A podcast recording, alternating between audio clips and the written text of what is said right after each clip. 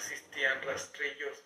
Es cierto, Gillette no creó las navajas, no creó, pero él lo transformó, lo mejoró. Yo recuerdo hace algunos años, cuando era adolescente, que mi papá constantemente se rasuraba y normalmente iba a la tienda y traía un, una navaja de rastrillo para ya que en ese tiempo se usaban mucho los rastrillos que les cambiabas las navajas. Hoy en día ya no se usan casi, ya casi personas no los usan, pero lo que más usamos nosotros son rastrillos que ya están listos para rasurarnos, que ya son desechables. Y es por eso que hoy te quiero compartir esta historia. Quizás ya conozcas su historia, quizás no la conozcas, pero te la quiero compartir. Gillette es una marca de la empresa Procter y Gamble. Su propietaria inicial fue la compañía de Gillette Company fundada en 1901 por el empresario estadounidense King Can Gillette, un fabricante de accesorios para afeitar. La marca tenía su base en Boston, Massachusetts. Gillette es una empresa de Procter y Gamble, ya que en, en el año, en un año, esta empresa la compró. En el año de 1901 fue fundada por King Can Gillette en Boston, Massachusetts, pero el primero de octubre del 2005 de Gillette Company fue adquirida por Procter y Gamble por unos 57 mil millones de dólares. Como resultado de esta compra, Gillette Company deja de existir. Último día de cotización de mercado símbolo G de la Bolsa de Nueva York fue el 30 de septiembre del 2005. La fusión creó la mayor empresa del mundo en el sector del cuidado personal y productos para el hogar. Aquí vemos cómo la empresa Proter el primero de octubre la compra. Compra la compañía de Gillette Company. Imagínate tú una empresa que surgió en la mente de un personaje llamado King Cam Gillette y que años más tarde, que 104 años más tarde quizás ya no viva el fundador, pero viven los nietos. Esta empresa que el, día de su fundación no valía nada, fue vendida por 57 mil millones de dólares. Y el día 30 de septiembre del 2005 fue la última vez que cotizó en la bolsa de Nueva York. Antes de la fusión, Gillette había crecido hasta convertirse en un proveedor líder a nivel mundial de productos bajo una variedad de marcas. Además de Gillette, la compañía comercializa Brown, Duracell y Oral-B, entre otros. Aquí vemos cómo la fusión de Gillette había crecido impresionantemente, porque ya después no solamente eran los hombres los que usaban el rastrillo para rastrillarse, para para rastrillarnos, sino también las mujeres bigotonas, barbonas, no, no es cierto, es broma, sino también las mujeres que se, se rasuran las piernas, se rasuran los, las asilas, ya que todos ocupamos el rastrillo para rasurarnos alguna parte de nuestro cuerpo. En julio del 2007 Gillette Mundial se disolvió y se incorporaron a Procter y Gamble divisiones principales Procter y Gamble y belleza de Procter y Gamble de hogares, su análoga de Arthur Chadwin se dirige a un mercado más exclusivo que el de Chile. Aquí vemos cómo en la incorporación del 2007 que era Gillette, una empresa mundial, una empresa que acaparó todas las ventas, una sola, un solo país donde no acaparó todas las ventas fue en Japón, ya que en Japón había otra compañía que Gillette nunca la pudo superar. Pero aquí vemos cómo en el 2007 se incorpora, se fusiona con la empresa Proter y Gamble, ya que esta compañía es una compañía de belleza que tiene algunas otras divisiones y Roy Companela en un comercial de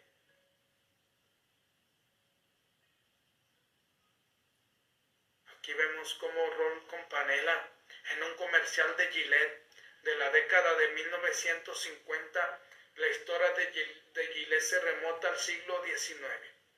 La empresa fue fundada en 1895 por Gillette. King Gillette era un hombre viajero y constantemente exponía su rostro al peligro en la trepidante lavabo de un tren. Aquí vemos cómo Gillette, que era un hombre viajero, era un hombre que viajaba constantemente. Un día se le vino a la mente el crear una navaja, el crear un rastrillo de rasurar que no hiciera tanto daño, ya que en ese tiempo solamente existían navajas muy filosas, que la persona que se rasuraba muchas veces se lastimaba la cara, tenía heridas constantemente en su cara. Y por eso, Kim, como constantemente les ponía su rostro, entonces pensó en resolver este problema. Gillette, mientras trabajaba para una empresa fabricante de tapones de botellas, tuvo la idea de fabricar un producto que fuera usado pocas veces y tuviera que ser desechado. Las navajas de afeitar de ese entonces eran caras y requerían afilado constante. Una cuchilla de afeitar que se desechara al perder su filo se convertiría en una necesidad a la vez de ser un negocio muy lucrativo. Él fue el primero en traer productos que se desechan. Él es el culpable de que hoy todo lo que compramos en el mercado sea desechable. Pero él, mientras trabajaba para una empresa de tapones, ya que esa empresa era un científico también, que había creado una ficha para ponerle a las botellas y después se dio cuenta que si hacía eso, entonces iba a tener un negocio próspero. Y así este personaje también tuvo un negocio próspero, ya que al hacer fichas y más fichas, él se daba cuenta que las botellas necesitaban fichas, pero aquí King Gillette también se dio cuenta que si él lanzaba una navaja que al acabársele el filo fuera desechable, iba a tener clientes para toda su vida. Las maquinillas que proporcionaban protección durante el afeitado ya se habían fabricado a mediados del siglo XIX, pero aún usaban una navaja forjada. La primera verdadera maquinilla de afeitar la inventaron los hermanos Canfe en 1888. Esta maquinilla se caracterizaba por proteger la cuchilla del contacto excesivo con la piel. Sin embargo, solo usaba una cuchilla que tenía que ser retirada para después afilarse. Gillette mejoró estos diseños e introdujo la nueva cuchilla de afeitar altamente lucrativa. Aquí vemos cómo todo ya se había creado, pero siempre hay un personaje que va más allá. Siempre hay una persona que puede mejorar las cosas. Y aquí no fue la excepción. Por eso Kim Gillette, al existir esta maquinilla que fue creada en 1888 por los hermanos Canfe, él se dio cuenta que si creaba una navaja que fuera desechable y que constantemente no hiriera tanto a las personas en su rostro, en su cuerpo, entonces sería un gran negocio y empezó a experimentar. Para vender su producto, Gillette fundó la American Safe Razor Company el 24 de septiembre de 1901, que pasó a ser Gillette Safe Razor Company en julio de 1902. Estas antiguas maquinillas de afeitar usan una sola cuchilla desechable. Aquí vemos cómo él crea su primer compañía de Gillette que se creó en Estados Unidos el 28 de septiembre de 1901, pero después pasó a llamarse Gillette Safe Razor Company, ya que estas antiguas maquinillas de afeitar existían en 1902, pero usaban una sola cuchilla desechable y no daban los resultados esperados. Durante la Primera Guerra Mundial, Gillette contrató con las Fuerzas Armadas de Estados Unidos el suministro de maquinillas y hojas de la marca Gillette a cada hombre enlistado para ir a Europa. Al terminar la guerra, alrededor de unos 3.5 millones de maquinillas y 32 millones de cuchillas de afeitar fueron entregadas a militares jóvenes, haciéndolos cambiar el afeitado con máquinas Gillette.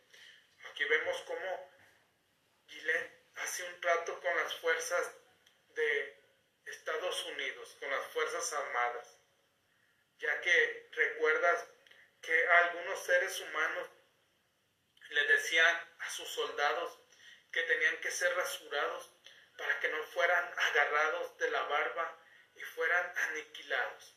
Y es por eso que Estados Unidos hizo lo mismo, por eso hizo este trato con Gillette, para que todos los, los militares que fueran a Estados Unidos se afeitaran antes de la pelea, se afeitaran antes de la guerra, para que así no tuvieran la forma los otros soldados de agarrarlos de la barba y acuchillarlos. Con el tiempo la empresa se expandió sobre todo mediante la publicidad. Contrató a deportistas famosos como Pete Rist y Roy Campanella para anunciar sus maquinillas. Gillette también diseñó muchas maquinillas, entre las que se incluyen las ajustables maquinillas cuya exposición de la cuchilla se puede ajustar al gusto del usuario. Para ti, ¿Cuál es la maquinilla más importante para ti? ¿Cuál es la maquinilla de rasurar que más te gusta, la que más te agrada? ¿Por qué? Porque constantemente nosotros los hombres que nos rasuramos, cuando nos, rasuramos rápidamente, nos falta heridas que nos hacemos por todos lados, ya sea en la piel, ya sea en, en, los labios, en el donde va el bigote, en la barba, donde va la barba, y constantemente necesitamos un rastrillo que nos lastime menos. Otros de los personajes famosos que también han hecho campañas con, con Gillette han sido el futbolista Messi de la Argentina. A finales del siglo XX, Gillette introdujo las maquinillas de hoja múltiple, anunciando que estas proporcionan un afeitado más cerrado. A finales de la década de 1990 lanzó la Gillette Max 3, que hasta la fecha sea tal vez su maquinilla más exitosa y la más vendida en el mundo. De ahí la fábrica ha fabricado maquinillas vibratorias mediante baterías de 3 y de hasta 5 hojas, anunciando siempre con el mensaje la mejor que ha existido. Aquí vemos cómo siempre lleva su mensaje, porque esta frase, la mejor que ha existido, entonces tú la ves y dices, claro que sí, es la mejor. Claro que sí, el Dilema 3 es el mejor rastrillo que hay para rasurar a nivel mundial. También ha sido patrocinante de eventos deportivos como Gillette World Sport Especial, conocido en Latinoamérica, la cabalgata deportiva de Gillette. Para el 2020, Gillette se convirtió en el patrocinador del, equipo colombiano América de Cali. Aquí vemos cómo se ha ido convirtiendo en patrocinador de diferentes estrellas a nivel mundial. A continuación se presenta una lista general de las maquinillas creadas por Gillette a través de los años. En 1901 crea la Safe Razor, primera maquinilla de hojas desechables. En 1914 Gillette Aristocrat. En 1919 Gillette New Improved New Standard. En 1920 Gillette Hall Tie Ball en Huntley. 1930 Gillette New Deluxe Tucaway. 1930 Gillette New Criterion. 1930 S Gillette New Beat Boy. 1930 Gillette New Belmont. 1930 S Gillette New Bar Huntley. Quizás tú has usado alguna de estas maquinillas que te estoy compartiendo. Quizás tú has usado alguno de estos rastrillos. Quizás me dirás, yo no nací en 1930. Entonces, vamos a los años siguientes. 1930 Gillette New Ball Honle.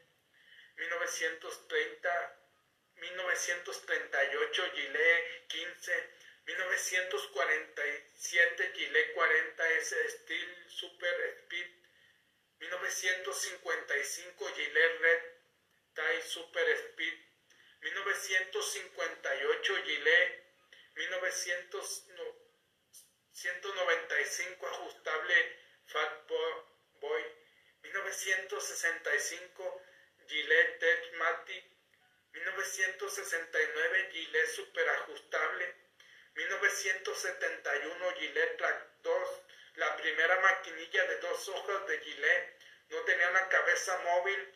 Gillette lo anunció como un avance para el, afeitado. Esta maquinilla se le conoció mundialmente como la Y2 o Y2 y al tener dos hojas hizo los repuestos más caros. Vemos como a través de los años Gillette ha venido evolucionando ha venido innovando. ¿Por qué? Porque si no, se estanca y muere. Tú has de pensar que la marca Gillette nació rápidamente, pero fue un proceso de algunos años y donde se invirtieron miles y miles de dólares para poder dar con la navaja de afeitar. No nació de la noche a la mañana, porque muchas veces pensamos que todo es de la noche a la mañana. Las cosas que valen tienen su tiempo. Las cosas exitosas pasan por un proceso muchas veces muy largo. 1976 Gillette Good News desechables, Gillette clonó el cabezal del Class 2 y lo convirtió en una maquinilla desechable para hacerle competencia a las nuevas maquinillas desechables de Big en América Latina. Se le conoce con el Presto Barba. 1977 Gillette Atra fue la primera maquinilla con cabeza móvil. Fuera de Estados Unidos se le nombró Contour o Slam 1985 Gillette Atra Plus. Gillette le agrega una banda lubricante al cabezal de Gillette. Atra argumentando que mejoraría el afeitado. 1990 Gillette Sensor maquinilla con cabeza móvil y ahora con navajas montadas sobre resortes independientes permitiéndoles moverse verticalmente. Cuenta también con una banda de lubricante. Aquí vemos cómo sigue innovando y quizás algunos de sus rastrillos ya son los que tú has usado o los que yo he usado en mi vida para rasurarme. 1995 sensores CEL, el mismo modelo de Gillette sensor, pero se le agregaron microtensores de hule que supuestamente estiran el pelo y lo preparan para ser cortado por las dos hojas. 1998 Gillette Match 3, tal vez su maquinilla más vendida hasta la fecha, se anunció que sus tres hojas hacen tres pasadas en una, mientras algunos compradores experimentan buenos, excelentes resultados con este modelo, otros dependiendo de su tipo de piel sufren de mayor irritación. El aumentar el número de hojas, además de que se hizo el producto más caro. En 2001 Gillette más 3 Turbo para la más 3 Turbo Gillette simplemente agregó una capa antifricción las hojas con el objetivo de mejorar el deslizamiento. La más 3 Turbo es también más cara en comparación con la más 3 original. En el 2004 Gillette más 3 Power se trata de una maquinilla con vibraciones mediante una batería AAA. Se anuncia argumentando que las vibraciones mejoran el deslizamiento de la navaja y se produce menos fricción. Como consecuencia de las vibraciones, su requerimiento de baterías también aumenta el precio final de mantenimiento del producto. En el 2006, Gillette Fusion y Gillette Fusion Power se trata de una maquinilla de cinco hojas y se lanzó en versión manual o vibratoria. Los respuestos de cinco hojas son aún más caros que los, tres, que los de tres hojas. En el 2010, Gillette Fusion Pro y Gillette Fusion Pro Power, hojas mejoradas que son más delgadas que las de fusión en versión manual vibratoria. En el 2014, Gillette Fusion Pro Gilde Flat Bowl se trata de una maquinilla con cabezal oscilante para mover la cuchilla en versión manual o vibratoria. En el 2015, Gillette Fusion Pro maquinilla con lubricación antes y después de las hojas que protege contra la irritación. En el 2018, Gillette Skinware, maquinilla para piel sensible, protege la piel con una barra de protección. En el 2019, Gillette Lab se trata de un dispositivo de nueva generación con una innovadora banda térmica que proporciona la sensación de una toalla caliente cada pasada. Quizás tú ya has usado estos rastrillos, has usado estas maquinillas, quizás no las has usado, quizás has usado las de otras marcas porque te dan más resultados, pero en toda empresa siempre hay críticas. El deseo de introducir al mercado productos cada vez más caros, anunciando cada uno como el mejor que ha existido, ha llevado a Gillette a discutir legalmente en favor de sus productos. En 2005 una orden judicial levantada por parte de su competidor Chip Wilkinson Short fue concedida por, el la Corte del Distrito de Connecticut quien determinó que los anuncios de Gillette eran incorrectos y no, no corroborados y que las demostraciones en los comerciales de televisión de Gillette eran además exagerados y literalmente falsos. Los precios cada vez más altos de sus productos han provocado que las ventas de sus maquinillas más nuevas Fusion no sean tan favorables como lo fueron las ventas de más 3 Sensor y anteriores. Aquí vemos cómo Gillette a lo largo de la historia tiene críticas por otra compañía, ya que muchas veces exagera sus productos y eso es causa de que Gillette esté cayendo constantemente, ya que antes tenía un gran mercado, ahora hay más empresas competidoras que cada vez le quitan el mercado. ¿Por qué? porque venden productos más baratos. Polémica publicidad. Luego de que Gillette publicó un video en YouTube donde trataba de la masculinidad tóxica, gran cantidad de usuarios se pusieron en contra porque decían que trataban al hombre de violento por naturaleza y que algunos estaban cambiando. Actualmente el video tiene un 60% de desaprobación entre los usuarios. El escritor y científico Garzad dijo que el innegable que todos los humanos siempre deben esforzarse para mejorar, para ser más amables, menos violentos, menos envidiosos, más cooperativos etc. Sin embargo, las debilidades humanas no se limitan a un solo sexo.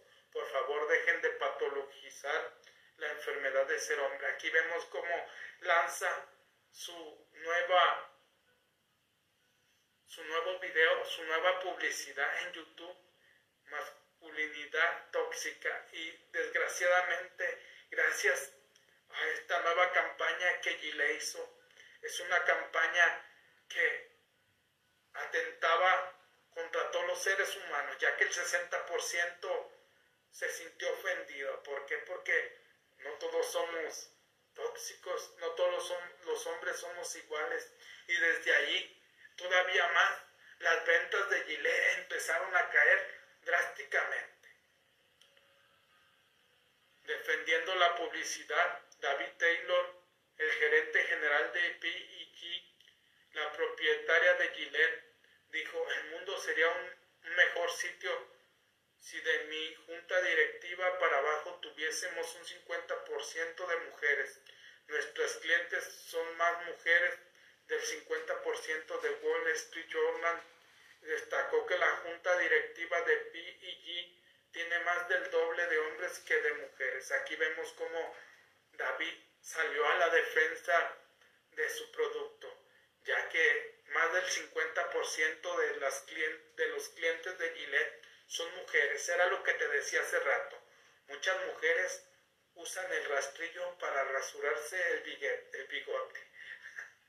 Ahorita me estaba acordando del italiano que llamó a las mexicanas bigotonas y es por eso que Gillette les lanzó un rastrillo. No es cierto, es broma.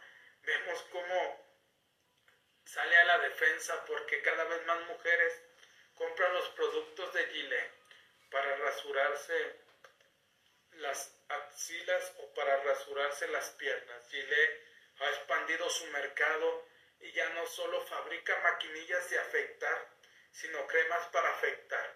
El desodorantes aftershave y en algunos países perfumes. Vemos que Gillette se ha expandido. Ahora, si tú has comprado algunas cremas para afeitar, antes no existían ya existen de Gillette, existen también desodorantes, existen perfumes y diferentes productos, menos la afeitadora de piernas para mujer. Situación en Japón. A pesar de ser la marca de afeitado más exitosa del mundo, esto no es así en Japón, donde Chick Wikinson Chur siempre ha sido la número uno con cerca del 70% de las ventas totales de maquinillas de afeitar en ese país. Esto se debe en gran parte a que los anuncios comerciales de Gillette en Japón durante mucho tiempo mostraban hombres occidentales anunciando sus productos, mientras que Chip se anunciaba con luchadores profesionales japoneses. En los últimos años esto ha forzado a Gillette a contratar deportistas japoneses para sus comerciales de televisión. Aquí vemos como lo que te comentaba hace rato, Gillette es la número uno en todo el mundo, pero en Japón no, en Japón existe Chip Wikitsu, que fue la empresa que demandó a Gillette porque sus productos, sus videos eran exagerados, ya que esta compañía siempre ha usado luchadores japoneses para anunciar sus marcas y Gillette simplemente anunciaba sus productos con nombres occidentales. Y es por eso que el 70% del mercado es para esta compañía y solamente el 30% es para Gillette. Y Gillette se ha esforzado por que sus productos en ese país sean anunciados por deportistas. Por eso ahora te he compartido esta historia. Espero que esta historia te haya agregado valor. Tú dime qué piensas. ¿Cuál es tu rastrillo favorito? O quizás utilices otra marca más barata que muchas veces es mejor que Gillette o es peor que Gillette. Estás en las biografías de poder. Si has agregado valor, por favor comparte. Mi pasión más grande en la vida es ayudarte a transformar tus negocios y tu espiritualidad. Te saluda tu amigo Jesús Monsiváis. Buenos días, buenas tardes, buenas noches. noches, depende de dónde te encuentres. Saludos y un abrazo a la distancia.